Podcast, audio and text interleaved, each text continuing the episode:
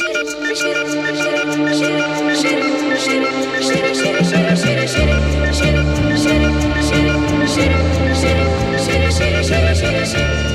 beside me, young stranger. I will take you to our stream. Once a portrait of freedom, now the beating of a dream,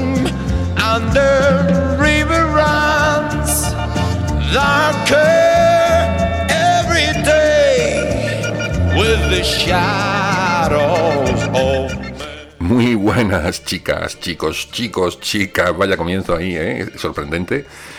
Con el Miguel Ríos, el Mike Rivers cantando en inglés. Ese pedazo de obra maestra llamada El Río. Que junto a otras canciones pues grabó en inglés a raíz de su éxito con el Song of Joy, también conocido como Himno a la Alegría. Y bueno, pues voy a poner algunas de esas canciones que yo creo que mucha gente no, no conoce. No está mal, no está mal, no lo hace mal o sea, tened en cuenta que Miguel Río, en realidad, cuando graba esto, está un poco, bastante al principio de su carrera y no deja de ser un chaval muy joven, eh, granaíno, recién llegado prácticamente a Madrid, llevaba poquitos años en Madrid. Y, jolines, pues se tiene que adaptar a estas cosas, ¿no? Y al éxito, ¿no? Y a, y a los mercados. La verdad es que tiene, tiene mérito, mucho mérito, mucho mérito. Luego voy a poner también algún tema de su primera época, cuando era muy jovencillo, que creo que nunca he puesto ninguno y veréis que la voz es que era, desde el primer día es, que era ya inigualable, inigualable. Diréis, joder, macho, el otro día Rafael, hoy Miguel Río, está hecho un pureta. Pues sí, puede ser que sí. También el otro día, que se me olvidó comentarlo, em, eh, os conté lo del tema de Susan Santos, ¿no? Que había salido en el programa este de Ariel Roth. Y precisamente, pues, dio un concierto de presentación en la Sala del Sol y en ese concierto pues salió Miguel Ríos ¿no? Eh, a cantar un tema con, con ella. Y, y nada, está, eh, Miguel Ríos está mayorcillo, pero bueno, pero sigue estando sigue estando potente, sigue estando el tío ahí. Con la edad que tiene, ¿eh? parece mentira. Y se me olvidó comentar que, por ejemplo, una crónica de ese concierto de Susan Santos junto con muchísimas más cosas en plan noticias, vídeos, agenda de conciertos, enlaces eh, a tiendas, a, redes sociales, en fin, todo, todo, todo lo que hay bajo la cúpula del rock and roll animal, esa gran familia, esa gran familia en la que yo también me incluyo y cuyo digamos, maestro de ceremonias, creador, jefe y todo lo que se pueda decir es JF León, pues bueno, hay una página web nueva, muy, muy bonita, eh, que es rockanimalradio.com, tal, cual, rockanimalradio.com, pues donde vaya a tener, pues bueno, ahí todo muy ordenadito, ¿no? Tanto noticias como crónicas, eh, y luego pues todo el contenido que va haciendo el J, pues lo va lo va poniendo ahí para que esté ordenadito y la gente tenga acceso, ¿no? Tiene también una, una buena agenda donde irá incorporando pues las fechas de los eventos musicales que van llegando a nuestro país una cosa que me gusta es que intenta poner los pósters originales ¿no? de los festivales, de, los conciertos. Y mola, mola mucho. Así que ya sabéis, rockanimalradio.com. Y ya digo, es un portal de información y de contenido y de entretenimiento, etc, etc. De la mano del amigo, maestro y vecino Estival JF León.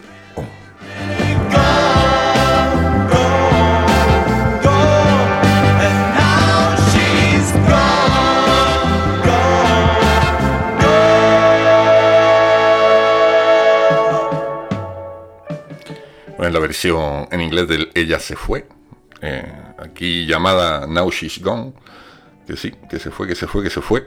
Bueno, ¿y qué más? Eh, pues tema Goyas, eh, por cerrar un poco, vi la gala. Yo pensaba que la de la abeja iba, iba a arrasar, ¿no? Porque es la típica peli que le suele gustar a la academia, ¿no? Porque hay lo típico actores y actrices veteranos, mezclado con una estrella infantil, que la verdad es que la chavala lo hace de lujo.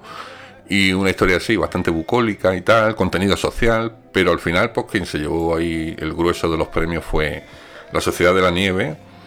Y bueno, pues Bayona estaba allí súper emocionado el hombre, lógicamente. Yo realmente iba con, con mi peli favorita este año, la de Víctor dice, como dije el otro día, Cerrar los ojos, que me encantó, ya lo, digo de nuevo, lo vuelvo a decir.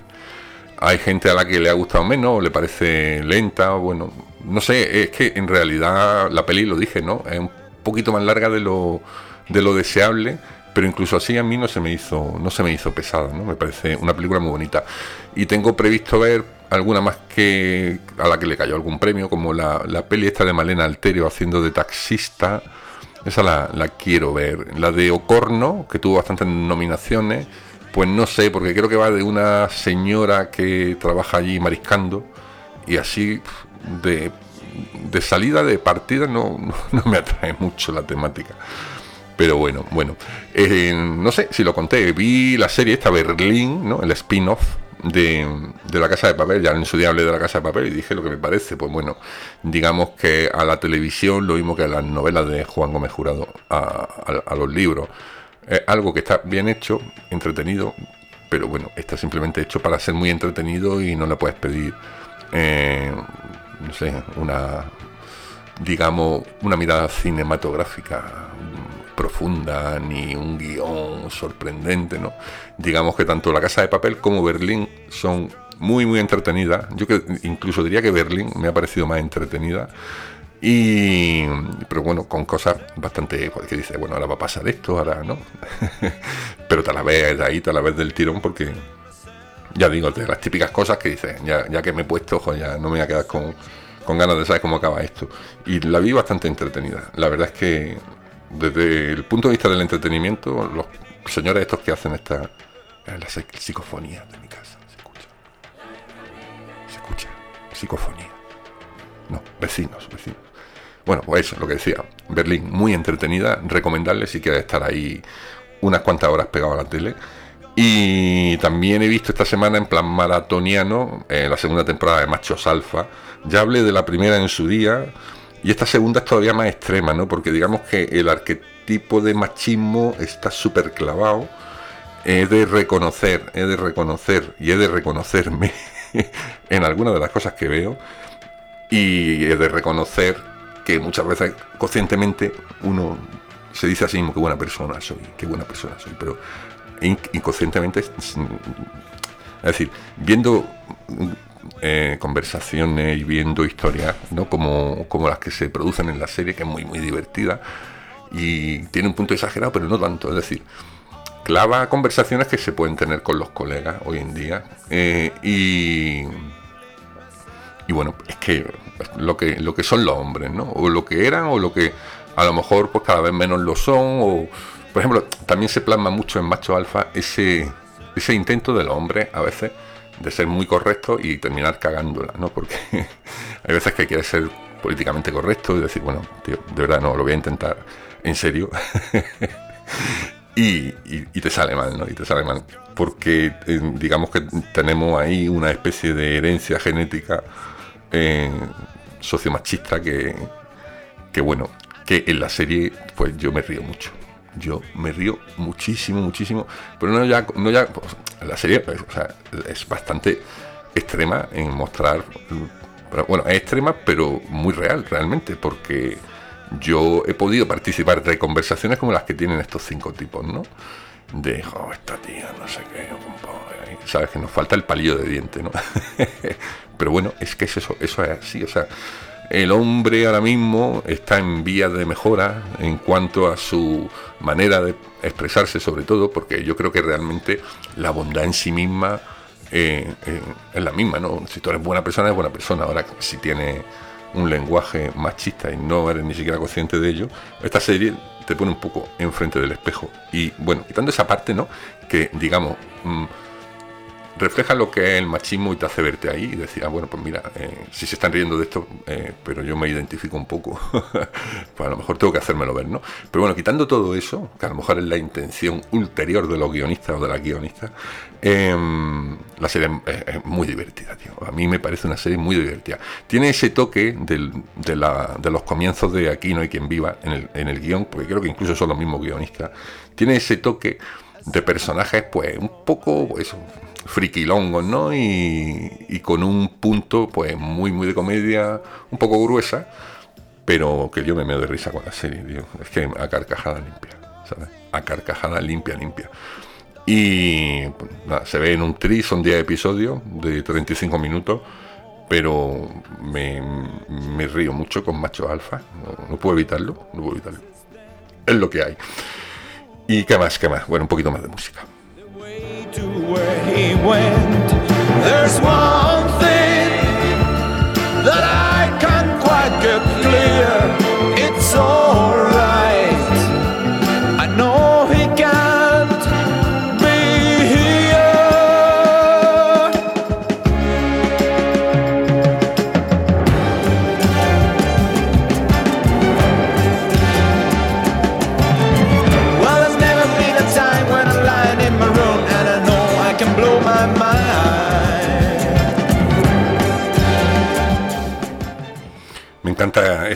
de, del LP Despierta, ¿no? Eh, que es cuando Miguel Ríos empieza a, bueno, a hacer un nombre más personal, ¿no? Una música más de lo que a él le empieza a gustar que lo que le mandaban a hacer en, en aquellos tiempos, que bueno, lo que se buscaba siempre era vender singles y tal, ¿no?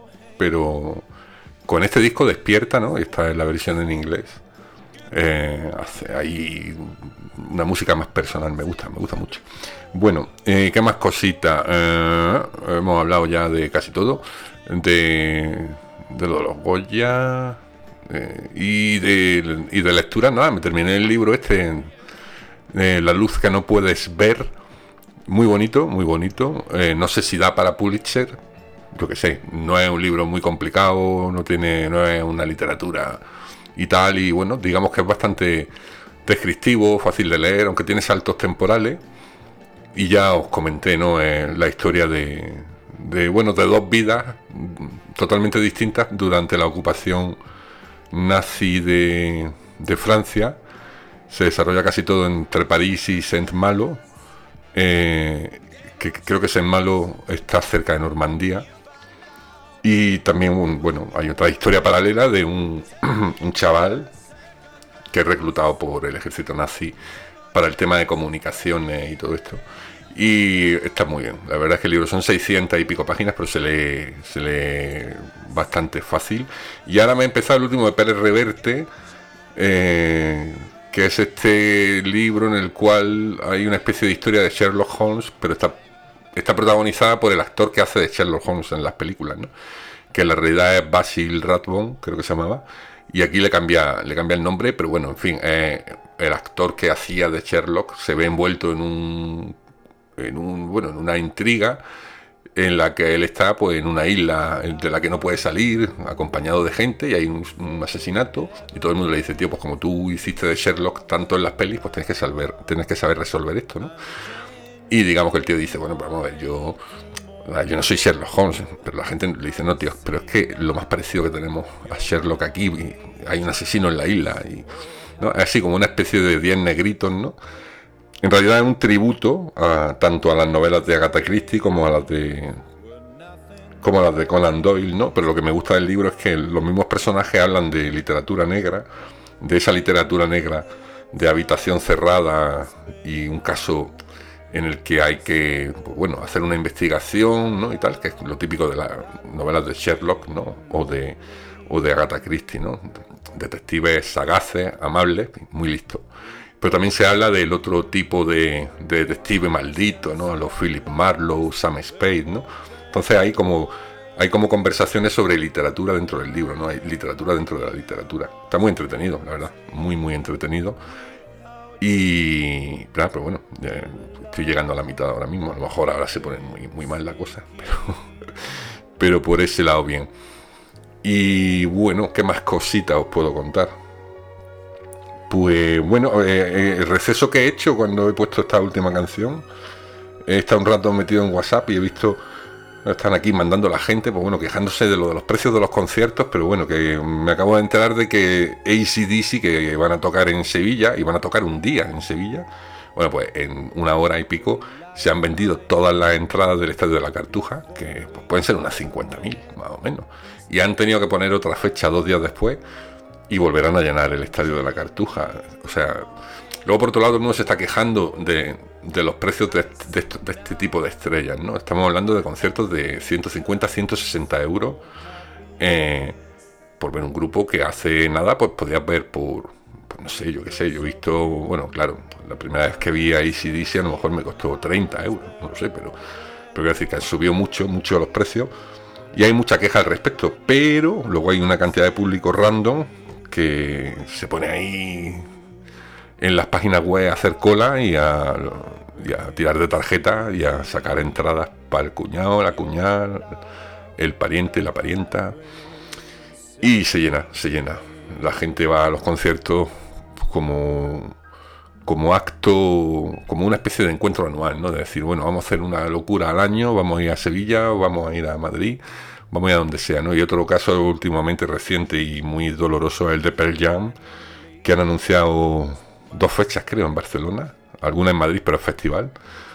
Y los conciertos de Barcelona pues salen a 165 euros en un grupo que en su día luchó en contra de esto, ¿no? Y sus propios fans pues se están quejando y están diciendo que esto no puede ser. 160 mm, y tantos euros por ver un, grupo.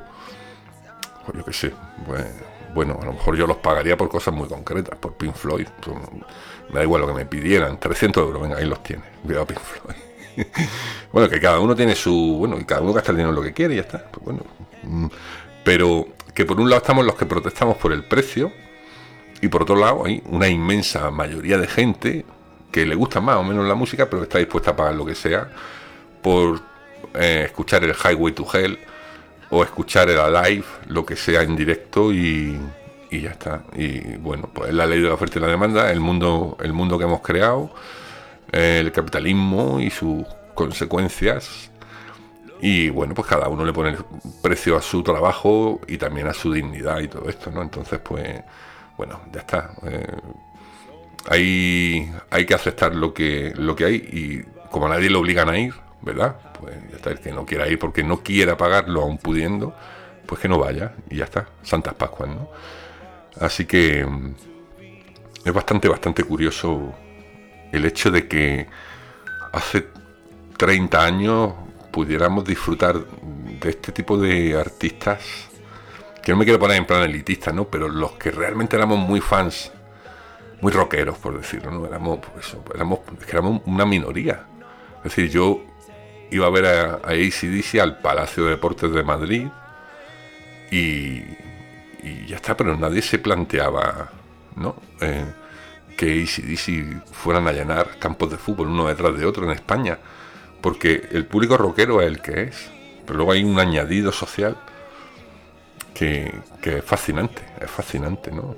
Eh, hoy lo hablaba con mi amigo José Campo, que estaba con él, y decía, yo creo que también hay pues mucho padre que quiere llevar a su hijo, ¿no? quieren vivir esa experiencia con su hijo, familia entera, ¿no? Que a lo mejor, pues yo qué sé, por lo no, eso me parece bien. el tema de los precios otra cosa, pero claro, yo por ejemplo, cuando vi a los Black Crows por primera vez en Madrid, en la sala canciller, mm, poquita gente, quiero decir, cuando la sala estaba llena, pero una sala de 2.000 personas, creo, por ahí calculo. Y la última vez que los vi fue en el Withing Center, que es un pedazo de tocho de sitio.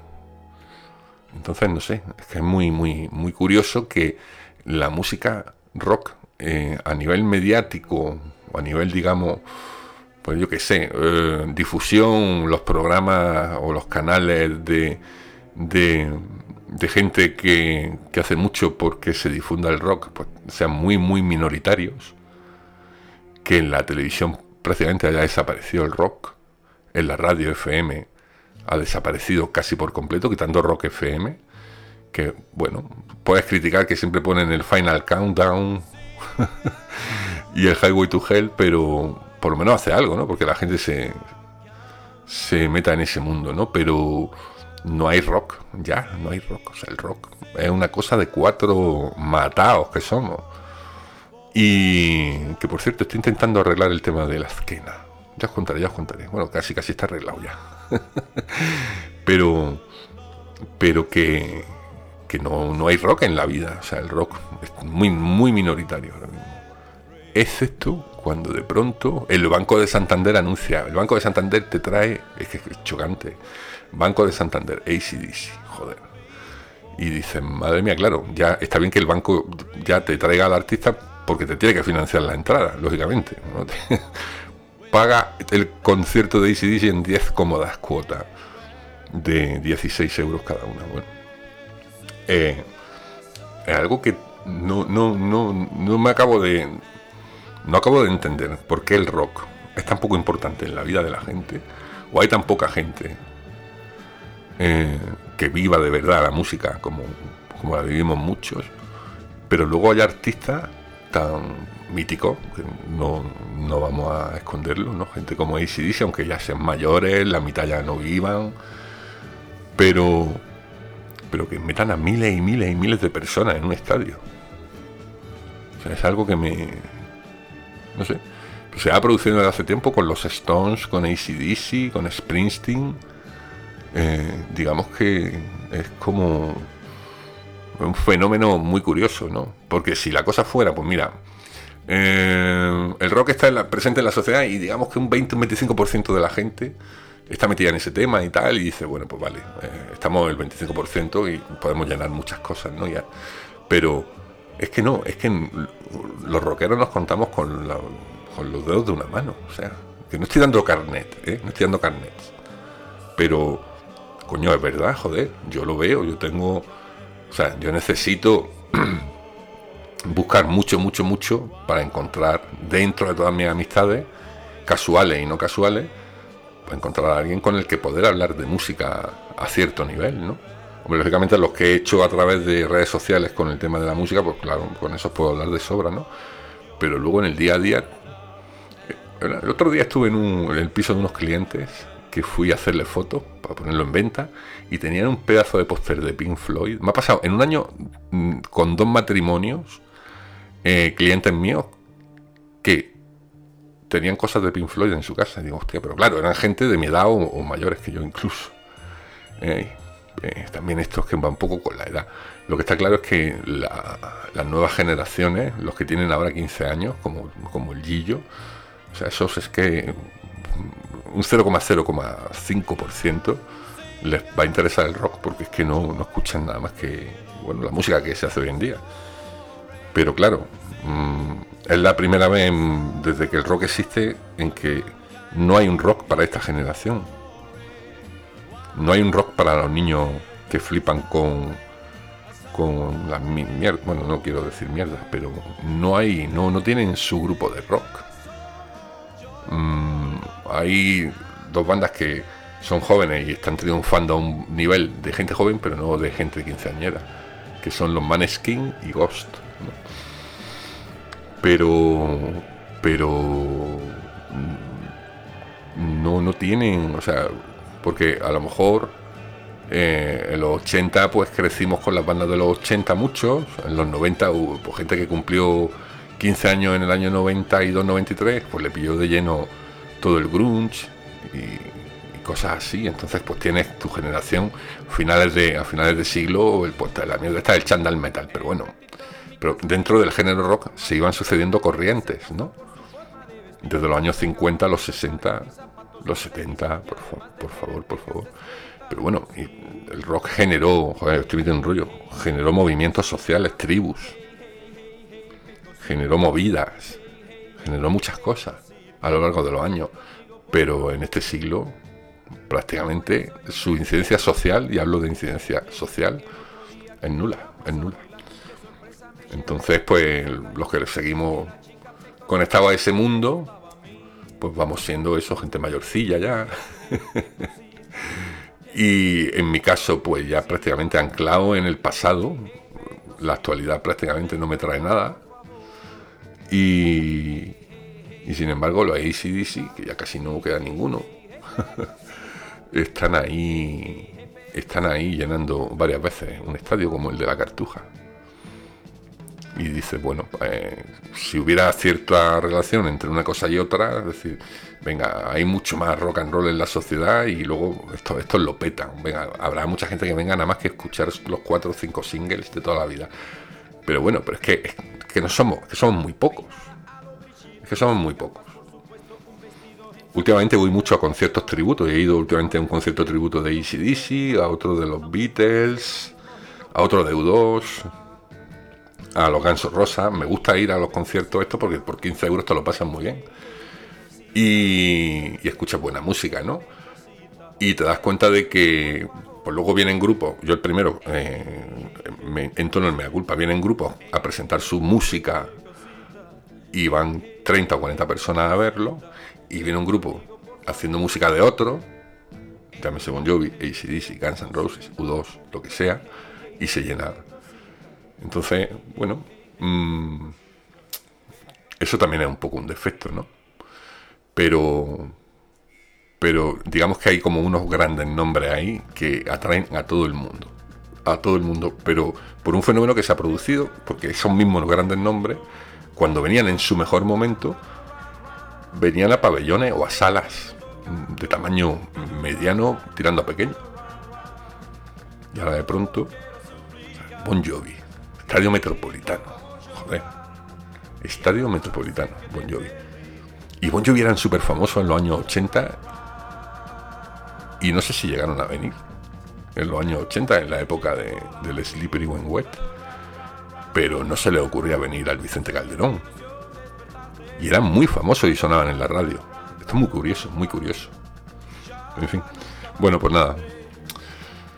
Voy a poner un tema de Miguel Ríos de sus primeras canciones que hizo, eh, de las primeras que grabó con Philips, cuando él llegaba y le ponían ahí lo que tenía que cantar y él lo cantaba y, cantaba pues con su voz, pero muy jovencito. ¿eh? Aquí estamos hablando de un chaval que apenas tiene 20 años. Eh, y con esto me voy. Y con esta reflexión final que me he metido aquí, que me imagino que no habéis llegado nadie al final. Pero bueno. Lo dicho, que mm, no sé si tenía que contar algo más, ¿no? No, ya está. Eh, he soltado el rollo. Que la semana que viene hablamos, ¿vale? Hablamos o os hablo. Seguid mandando vuestras fotos para el certamen. Fotografía urbana en blanco y negro. Tenemos el 21 de marzo, o sea, todavía nos queda un mes. Y luego haremos naturaleza primaveral. ¿Qué? Naturaleza primaveral, o sea, tema relacionado con la naturaleza primaveral, porque, por ejemplo, si luego en verano vamos a hacer playa y atardeceres, puestas de sol, pues claro, no me, no, quiero tema primaveral, no quiero puestas de sol en la playa, porque eso es para el verano. Pero bueno, eso ya llegará. Así que ya sabéis, me, me escribís si tenéis alguna foto para mandármela y ya os digo yo cómo me la tenéis que mandar. Gracias a todos los que lo habéis hecho ya, a todos los que habéis mandado fotos. Y lo dicho, que se os quiere mucho y que muchas gracias por llegar hasta aquí. Nos vamos con Mike, cuando era Mike Ríos. Y nada, en unos días estamos por aquí de nuevo. Gracias por, por la atención hoy especialmente porque eh, a lo mejor he estado espeso y he llegado aquí al final ya un poco un poco pesadete. Pero bueno, muchas gracias por estar ahí. Chao.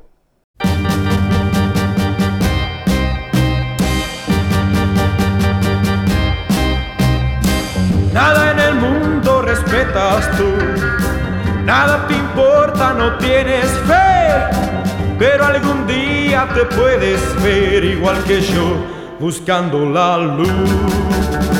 No reconoces que exista ley, por donde pasas la impones tú, pero tu orgullo también caerá y extenderás tus brazos en cruz.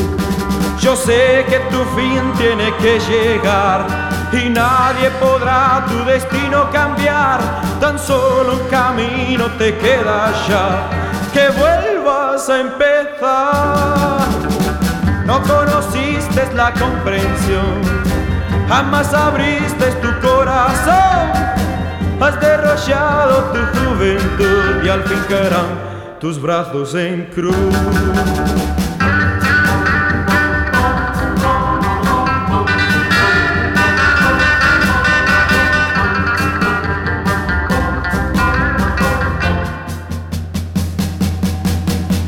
Yo sé que tu fin tiene que llegar y nadie podrá tu destino cambiar. Tan solo un camino te queda ya, que vuelvas a empezar. No conociste la compasión, jamás abriste tu corazón. Has derrochado juventud y al fin caerán tus brazos en cruz. No reconoces que exista ley, por donde pasas la impones tú, pero tu orgullo también caerá y extenderás tus brazos en cruz. Y extenderás tus brazos en cruz. Y extenderás tus brazos en cruz.